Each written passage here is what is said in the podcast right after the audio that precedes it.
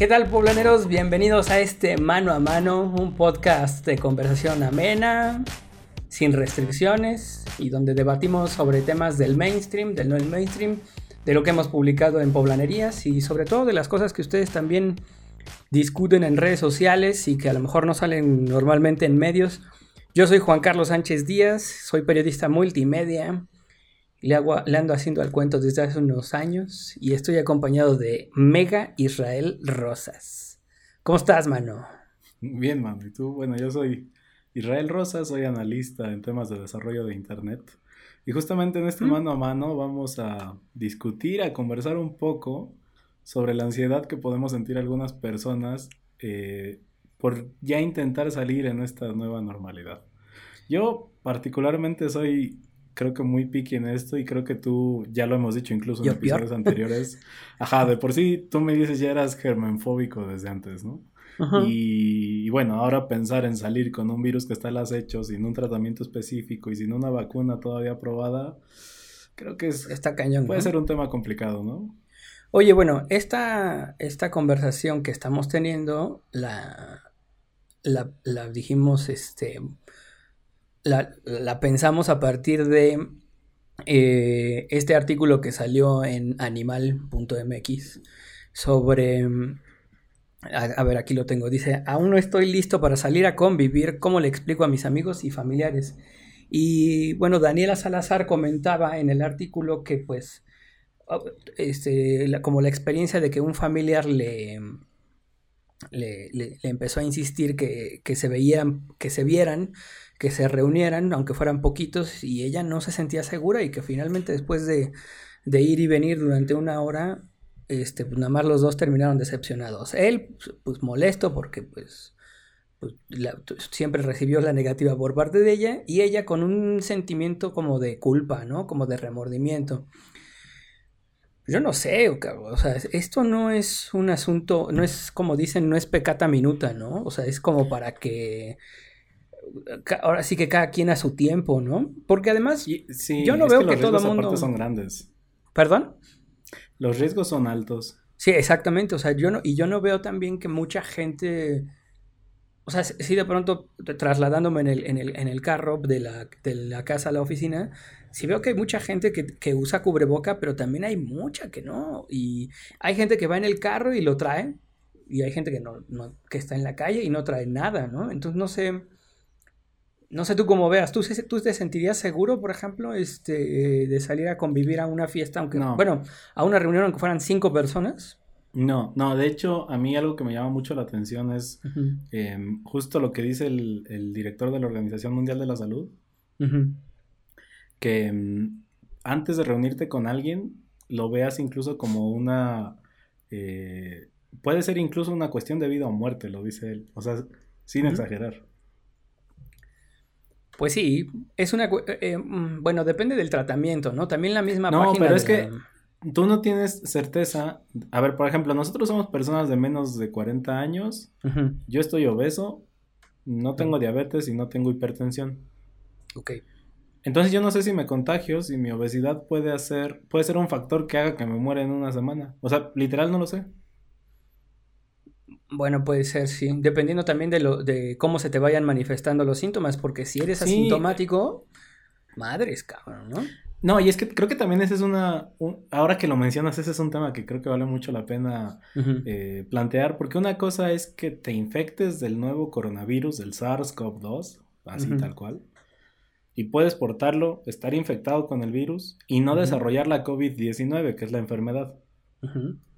Porque también he visto muchas notas donde dicen, eh, es eh, portador de COVID-19 asintomático. No, a ver, COVID es la enfermedad. Si la llegas a desarrollar, puede que desarrolles una versión leve de la enfermedad o puede que desarrolles una versión grave que te mande al hospital o que incluso que te mate. El problema, el, el, issue, por ejemplo, incluso yo que tengo temas de ansiedad, por ejemplo, en cosas que no tengo bajo mi control como ese, es que yo no puedo determinar para empezar si convives con una persona portadora del virus que no se ha dado cuenta porque no desarrolló la enfermedad, no sabes si te puede contagiar. Y si te contagia, no sabes cómo puede avanzar la enfermedad. Y te digo, no es un tema de asustar a la gente, yo eh, creo que se parece mucho a lo que conversamos cuando se trata de seguridad en Internet. No se trata de asustar a la gente, sino de invitar a que tengan precaución, ¿no? O sea, creo que hay una diferencia un poco ah, importante en ese sentido, pero yo por lo menos no me sentiría tranquilo, porque aparte no es como que vayas por la vida haciéndole pruebas a la gente. E incluso recientemente he visto en redes sociales algunas imágenes donde dicen, imagínate, te haces la prueba el domingo, te expones al virus sin saberlo el lunes o el martes y te dan los resultados el miércoles. Sale negativo. Pero sale negativo, tú te vas a una fiesta el jueves, viernes, el sábado ya te sentiste de la patada porque desarrollaste la enfermedad, te vuelves a hacer la prueba y resultas positivo para el siguiente lunes. Pero resulta que en esa juntada del jueves, viernes, ya llevabas el virus porque ya habías estado en contacto con él. Entonces, o sea, yo entiendo que también estar encerrado es un pain, o sea, sí.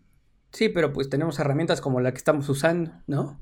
sí, pero no es lo mismo, siempre necesitas como, no. sé, la conversación incluso es diferente, no sé, o sea, creo que... Claro, porque por ejemplo, no está que, bueno, no se oye bien el micrófono de tal, yo no tengo bien bocinas, o este, o no sé, la cámara estaba sucia y no, nunca me percaté, cosas de ese estilo también.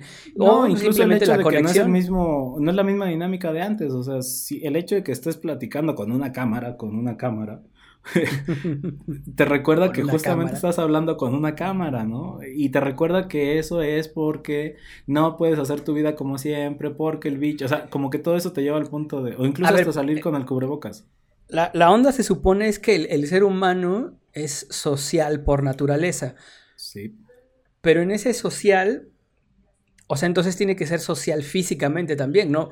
lo virtual no, no resuelve realmente. Yo creo que son dos cosas. O sea, por un lado, creo que a fin de cuentas somos animales y el hecho de que estés en contacto con otros individuos eh, de, tu misma especie, yo creo que puede generar reacciones específicas. Pero te digo, el simple hecho de que estés conversando en una cámara en vez de en un restaurante con unas cervezas o comiendo, es un recordatorio en sí mismo de que estás encerrado y creo que también tiene efectos psicológicos. O sea, el hecho de que te tengas que encerrar porque te estás cuidando de una amenaza de la que no tienes defensas específicas, pues creo que tampoco es amable. O sea, el hecho de que constantemente te estés recordando este tipo de cosas no es amable.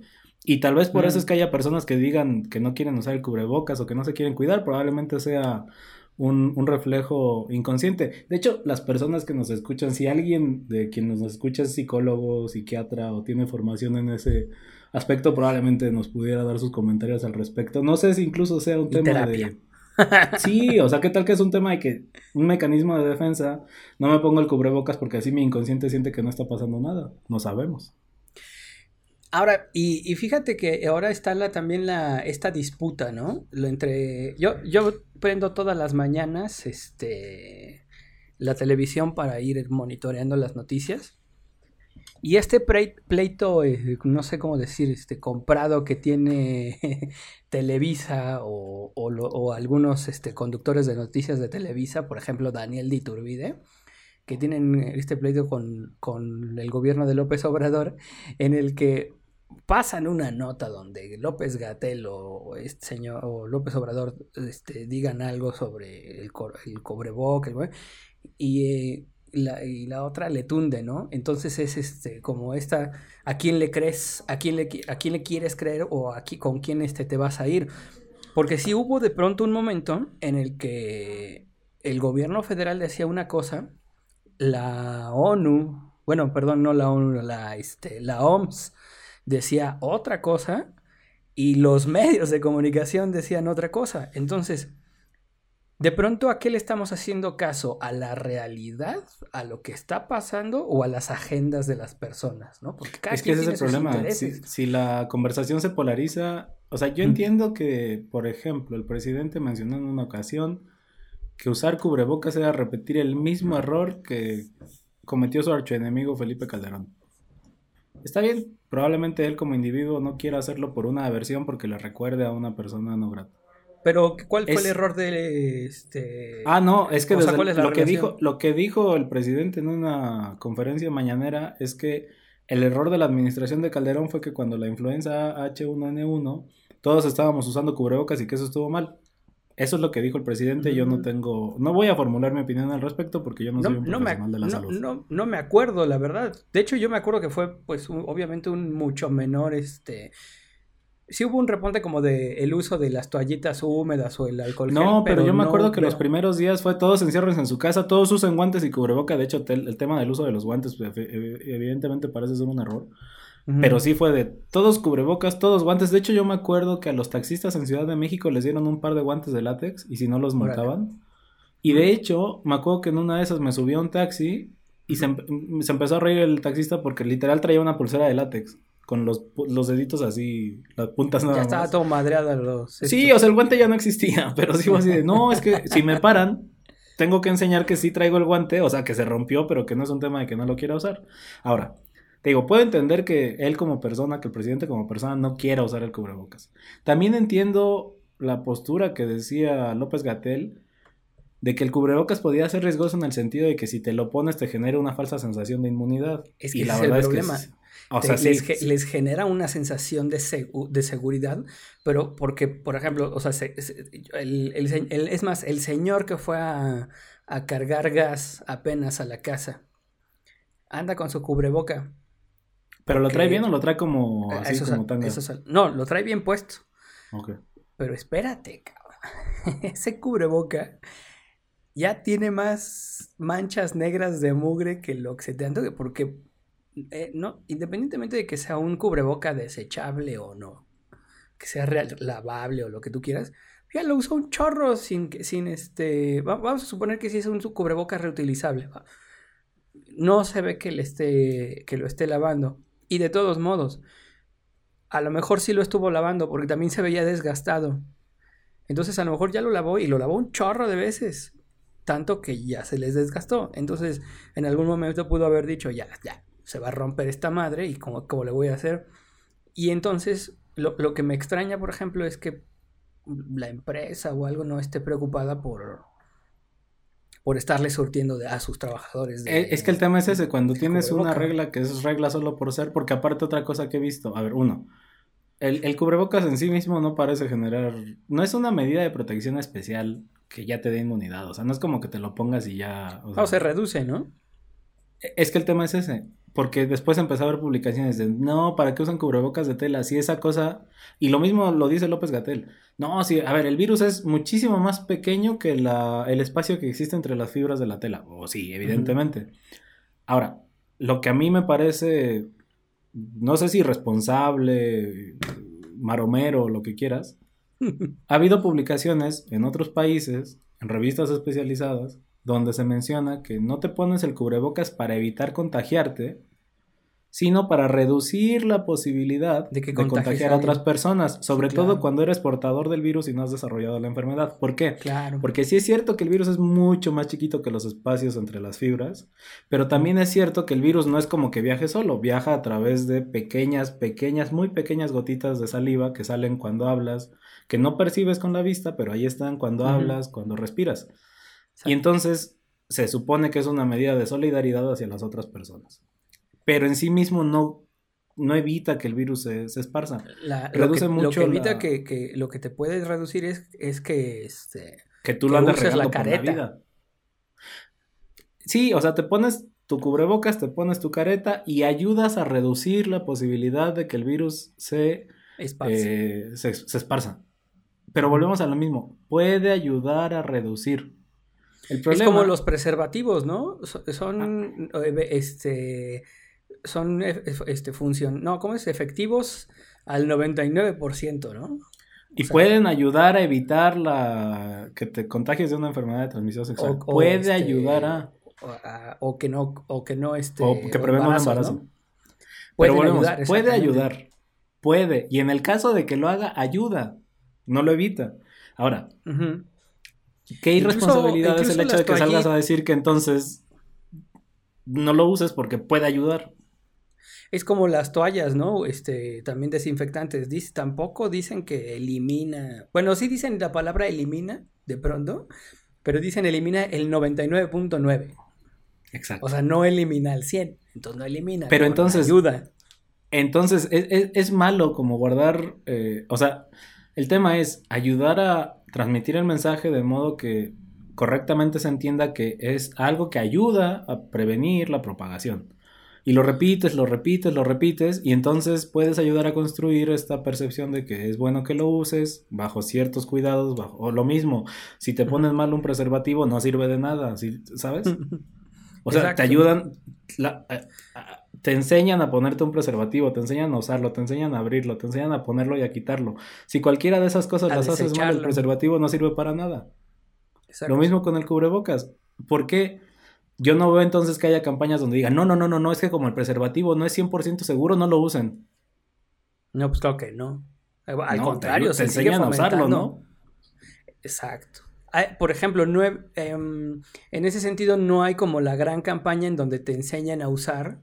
A nosotros aquí en Poblanería sacamos un, un video de cómo puedes desechar eh, los cubreboca y cómo lavarlos, este, los, los que son este, los que son reutilizables, incluso no nada más, cómo, cómo almacenarlos, este, dependiendo del, o sea, cómo almacenar el cubreboca que ya, que ya dejaste de usar para utilizar el que, el que sigue, digamos, en lo que lo lavas. Sí, en lo que se esteriliza el otro. Sí, y, apenas vi un, no sé cómo decirle, si, eh, si decirle meme o qué, eh, que decía, este, use su cubreboca como, lo, como usa los calzones. Punto número uno. Se lo cambia usted diario. no, este, se lo pone al revés. no se lo acomoda en, este, en un lugar enfrente de todos. Eh, no sé, demás cosas más cochinas que no. Te lo cambias cuando está sucio, lo lavas con cuidado, lo almacenas correctamente. Y si lo tienes que desechar, lo desechas de la forma adecuada. Y por ejemplo, yo, yo no sé qué sea peor, pero por ejemplo, ahora que también se empezó a normalizar en lugar de utilizar, bueno, no sé si decir normalizar, pero se empezó a hacer más común el uso de pañales lavables en lugar de pañales desechables. De todos modos, no es así como... O sea, no sé, en realidad la gente como... Este, ¿Cuál es el razonamiento para utilizarlos? Si realmente protección del medio ambiente o, este, o un asunto más bien de economía, porque está cañón, o sea, el, uso del, pañal, ya sé que, o sea, de, todos modos tiene una tela mucho más sencilla que funciona de intermediaria, digamos, entre el pañal, pañal y el bebé, y que es la que recibe toda la descarga. Y entonces esa es la que se va a la basura toda la descarga. Sí, porque después, hijo de No, entiendo, entiendo. Me, acuerdo de una amiga que me decía, ay, es que desde que, desde que mi hijo este, ya come sólido, ya no me da gusto limpiarle la popó. Y yo así de, ¿cuándo te daba gusto, güey? lo que esperamos es que quienes nos estén escuchando, viendo, no estén comiendo en este momento. Es era así una Así, ah, por favor. No es la intención. sí, sí, ya ni modo, ya, chica. Entonces, ya lo dijimos. Eh, ya lo dijimos, pues ya ni pedo. Entonces, lo que me, al fin, finalmente este, también aquí Mari, una compañera de trabajo, e, este, está utilizando, eh, bueno, utilizó pañales desechables para su hija, pero también hay que tener un chorro. O sea, este, a mí me hablaban de pronto, yo no lo he corroborado, pero de pronto de tener 20, 30 pañales desechables este, comprados y te vas, por ejemplo, si sales y eso, pues llevar unos 10, no sé, o pues, dependiendo de, de qué tan cagón sea el chamaco, ¿no? Pero en ese caso también, aunque tengamos este, pañales, aunque tengamos este, cubrebocas este, de tela, eh, reutilizables y todo, pues también hay que llevar un chorro entonces ahora, ¿no? Porque creo, me, da la percepción de que están siendo reutilizados, sí, pero sin, tener, sin haber sido lavados. Es decir, lo utilizas, lo vuelves a guardar. Pero porque es de tela, como que también te crea esa otra percepción no, bueno, por ejemplo, nosotros sí lo, sí lo mandamos a la, a la lavadora. Ah, pero ahí está la otra, por ejemplo, ahorita me estoy acordando. Eh, eh, publicamos hace poco que, que, varias comunidades, entre ellas Coetzalan Puebla, que empezaron a hacer cubrebocas con que tenían ahí este, tejidos, no sé, o sea, no, no, no, que, no que fuera un tejido el, cubrebocas, sino que tenían bordados, eso exactamente, gracias. Entonces, este, alguien, alguien dejó ahí el comentario de, no, pero pues lástima que no cubren los mínimos requerimientos pedidos por la... Ok. Y entonces, después que no es compramos... N95. Ándale, pero ahí te va la otra. Es que la verdad es que no los conocemos al 100. Eh, yo, el, ¿cómo se dice? Ah, compramos un, un, un cubreboca, venía en paquete de tres, de Adidas. No, hombre, que están, que son lavables, todo el rollo, y están muy bonitos, así te cubren chido y se te acomodan y todo. Ajá. Y entonces de pronto vi un TikTok que decía, ah, miren, yo también me compré mi cubrebocas Adidas. Y, y, te empieza a explicar, hace como una especie de unboxing. Y este, a ese chingado cubrebocas todavía se le tiene que poner filtro. Un N95. Y entonces tú, tú de entrada no estás pensando en que también a ese se le tiene que poner. Entonces, me regreso. A lo mejor los cubrebocas de Quetzalan, que esta persona estaba diciendo que no cumplían con la norma, también se le tenía que poner los filtros. Ahora, a lo mejor. Ese es un buen punto. Pero va una tercera. Tengo otro amigo que también su familia, este, que se ha dedicado a hacer muchas cosas relacionadas con tela, este, empezaron a hacer cubrebocas. Y entonces yo le pregunté, oye, ¿y se le puede poner filtros? Y se quedó así como de, ¿qué?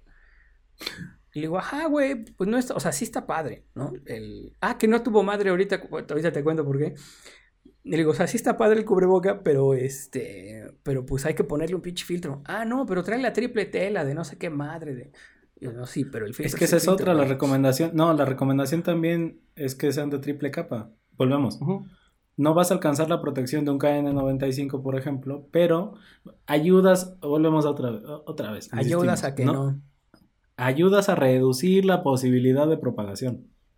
Y está bien uno de Quetzalan, está bien el de Adidas, de preferencia con filtro, si se puede. O sea, el tema, el tema con los cubrebocas reutilizables, hay que acordarnos, es porque los N95, los KN95, como no hay para toda la población, lo preferible es que sean para el personal de salud. Mm. Los quirúrgicos. Porque no hay suficiente abasto, digamos. Sí, o sea, si hubiera ilimitados, o por lo menos en una cantidad exorbitante, pues entonces sí, cómprate un KN95, pero como no, bueno, vamos a dejarle la preferencia al personal de salud y nosotros vamos a optar por opciones que sean, eh, pues digamos, más caseras, pero que ayuden a reducir la posibilidad. Siempre estamos hablando de ayudar a, ayudar a reducir el riesgo. Ahora, si algo nos está quedando claro, o por lo menos algo yo tengo muy claro, es que no tenemos, irónicamente, es una paradoja cuántica en sí mismo. Es que no tenemos claridad sobre la información que circula. Es que es demasiada, además. O sea, yo no, me he a buscar. Este, no, pero un virus demasiada. E, es demasiada en el sentido de que de pronto hay un abanico y quien tú quieras, gobierno o medios, no sabemos hacer una jerarquización, un embudo donde diga pa, pa, pa, y la gente tampoco está dispuesta. O sea. No, y está bien. O sea, no, no critico eso, porque aparte es un virus nuevo e incluso la comunidad científica está descubriendo cosas todo el tiempo. Ahora, en ese contexto,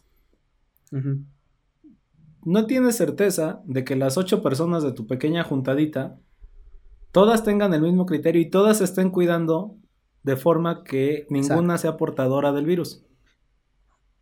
Es correcto. Y no es un tema de que las personas estén mal o, tal vez el gobierno sí tiene algunas estrategias que podrían ser mejores.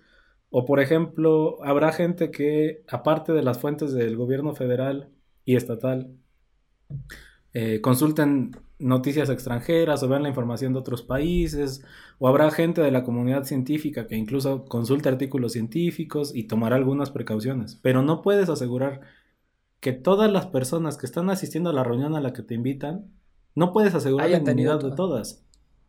No, y que hayan estado, o sea, a lo mejor juran y pero juran que han estado en, en aislamiento y lo que tú quieras, pero igual, pues probable que no, ¿no?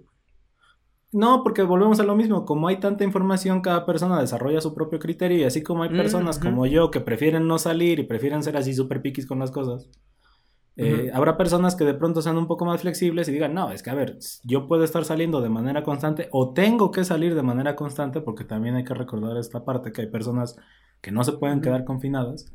Y tomo todas las precauciones, entonces como yo, llegan al, lugar común del, es que yo me cuido, de verdad que me cuido, ¿sabes? Pero además, ahorita que dices eso, hay otra variable, cabrón. Es como, no sé si dependiendo del escenario o qué. Eh, fíjate que cuando, eh, que por ahí de enero, Lisette y yo compramos este, boletos de avión para Tijuana porque íbamos a ir a cubrir un, este, el Beer Fest, ¿no? El Ensenada Beer Fest. Entonces de pronto empezamos a ver que todo se volvía muy... Ah, y, el, festival no lo cancelaban, no lo cancelaban, no lo cancelaban. Y el, y, y el reportero que tenemos allá me empezó a decir, no, no hay bronca, o sea, no se ha cancelado, está bien. Le digo, no, igual no lo han cancelado, pero sí está el virus cada vez más cañón. En fin. Tomamos la decisión de, este, de posponer los boletos del avión. Afortunadamente no habíamos este, comprado hospedaje. Entonces compramos los boletos para posponer el, avión, que en ese momento Aeroméxico, no, este, bueno, no me acuerdo qué compañía, este, todavía no tenía esas políticas de, de, este, de, cancelación y nos cobró una lana. Y calculamos que en agosto ya se iba a ir esto, este, ya iba a estar más calmado. Bueno, ya viste en qué fecha estamos, ¿no? Estamos a, tres, a tres patadas de agosto y no se ha ido. Y entonces tenemos semanas, Lizeth y yo tronándonos los dedos de qué vamos a hacer, qué vamos a hacer, qué vamos a hacer. Y yo creo que respecto a lo que decías, ahora no, el tema es también, ahora qué va a pasar, no nada más si no me siento seguro de salir a una fiesta a convivir con tres, cuatro o cinco personas, sino ahora a aprovechar, digamos, el dinero que ya tienes invertido en una compra que hiciste y que ya lo tienes que usar, ¿no? Entonces, ve, eh, tenemos, esos boletos los cambiamos para agosto y los cambiamos hacia Cancún. Bueno, dijimos ya, basta. ¿Y porque, dijimos porque normalmente en agosto es cuando tomamos las vacaciones. Pero ahora como está, no nos sentimos tampoco así como mega seguros de poder ir. Y sobre todo por otra cosa, este Cancún ya tiene otra vez, o sea, como que volvió a tener un repunte en los casos. Tiene es que esa es otra cosa que a mí me preocupa mucho. La, los reportes que da el gobierno federal cada día traen un desfase de varios días, o sea. Sí. El problema es que la semana pasada estaba diciendo el subsecretario que eh, teníamos por primera vez en dos semanas consecutivas una disminución en el número de casos. Sí, pero porque los estados y ellos no están con una. No, y ahí sí se. A ver, subsecretario, qué bueno que lo menciona, con mucho gusto lo vuelvo a explicar porque me parece que la idea no ha sido bien asimilada, como le encanta decir. Ajá. si revisas esa gráfica en dos semanas, vas a ver que el, decremento no existe. Sí, cuando. Eh, eh, ajá, exactamente. O sea, si tú empiezas a dividir incluso en lugar de días por semanas y luego por meses, de pronto las gráficas se mueven de una forma súper extraña. Y a ver, entiendo, también entiendo que hay una presión económica, o sea, aquí hay una tensión entre la economía y la salud, porque incluso la jefa de gobierno de la Ciudad de México dice mucho que, por ejemplo, la semana pasada, o sea, la, ciudad va a seguir en semáforo naranja eh, en, en la semana que está concluyendo y dijo, pero van cinco días donde vamos aumentando en el número de casos. Y si esta cosa sigue igual, nos regresamos al rojo. E incluso dice, por la economía y por la salud esperamos que esto no pase, porque sí hay que reconocer que hay presiones económicas. Pero, pero ahí te va la otra, espera, espera, es que eso es lo que te quería contar. Tengo, tengo una ah, colega, este periodista de Ciudad de México, que viajó a Playa del Carmen. Entonces yo le dije, a ver, platícame, ¿cómo está el rollo? Este, y ya le conté lo mismo que tiene. Y me dice, mira, depende de cómo lo quieras ver. Eh, personal, el personal del hotel, eh, personas como, no sé, como de eh, policías y todo eso, todo el mundo trae cubrebocas. Todo el mundo, todo mundo de ellos está este, respetando todas esas, o sea, no hay queja. Porque les interesa que el lugar no se cierre. Exacto. Porque su chamba depende de eso. Pero, pero, pero todos los turistas valiéndoles tres quesadillas, porque ellos nada más van a divertirse y no les importa si en una semana cierran el lugar. Por eso te decía yo que depende como del contexto o el ambiente en el que de repente estén, se sienten incluso inmunes. ¡Qué pendejos! Porque no es un asunto de que de que vayas a contagiar, sino de que te pueden contagiar. No, incluso también es un tema de que vayas a contagiar, o sea, simplemente, y ahí es un tema de ser solidarios como comunidad, que es algo que se nos está olvidando. Hay personas que ahorita tienen que abrir el restaurante, tienen que abrir el negocio porque de ahí sacan el dinero, de ahí sacan su, fuerte, su fuente de ingresos, necesitan que abran. Personas como ellas son las que deberían, yo supongo que son las que están más desesperadas porque la ciudad no se regrese a rojo, o el estado, o el municipio. Y, ah, y hablas ahorita del restaurantero, que ellos todavía están de, de pronto, si ofrecen comida para llevar a De las fonditas locales, incluso. No, pero del güey, yo vendo cachuchas, cabrón. Yo vendo, este, anillos, o sea, no sé. Este, sí, que no puedes poner así como comida para llevar, yo, ¿no? Yo vendo esto, o, o este, o, sí, sí, cámaras eso, o sea, eso es lo que hago, punto. O sea, y, entonces mi chamba está catalogada como no esencial. Pues no esencial para la, para la supervivencia de la humanidad, cabrón. Pero para mí, obviamente, sí es esencial. Entonces, entre que, bueno, el personal del hotel jura y perjura que las toallas que te va a prestar o que eh, el camastro lo sanitizaron, ellos traen cubreboca, este, careta, gorra, no sé qué, pero el turista le vale madre. el y al turista no le dicen nada. Entonces, ¿qué, qué, va, qué pasa ahí, O, le dicen, ¿y qué pasa? Como la morra esta de Little Caesars, ¿no? Ándale, se ponen súper... Y eso es... Y es que eso es lo súper malo. Aquí en México estamos muy acostumbrados a que te llaman la atención y grito y me pongo súper al pedo y ya con eso me van a decir, ok, ya. No nada más esa señora de Little Caesar, sino que también este este, ¿cómo se llama? Ah, salieron otros videos de gente que salieron esta semana o la semana pasada de gente que, quiere atravesar a fuerza por el centro comercial y está el personal de seguridad. Yo me acuerdo que incluso lo vi en TikTok uno de que miren cómo nos está reprimiendo y no nos deja salir porque le estamos diciendo que le ching y se le ponen súper al tiro al, al vigilante y todos los comentarios diciéndole, es que tú también, ¿por qué a fuerza quieres hacer lo que se te da tu gana? Este, no estás tomando en cuenta, bla, bla. O sea, sí, la gente también ¿cómo, cómo decir que mm, mientras la, situación no me, no me atañe, no me afecte a mí, pues que si no te afecta de manera directa, eres como, puede ser muy egoísta y es donde te digo, hemos perdido el sentido de comunidad. Y, yo me acuerdo que muy al, muy al inicio de la pandemia, una amiga mía iba a viajar porque es maratonista y, iba a correr en, en, el maratón de Japón. Y yo le dije, aguas, porque está cabrón, ese pinche virus no es, o sea, ya estaba aislado Wuhan y no sé qué madre. Ya estaban aislados, en cuarentena. Y yo le dije, no, pero dice mi amiga que no, que este, que este, que nada más es en China, que no, yo, la gente viaja, pum. Y ahorita ve cómo está la situación.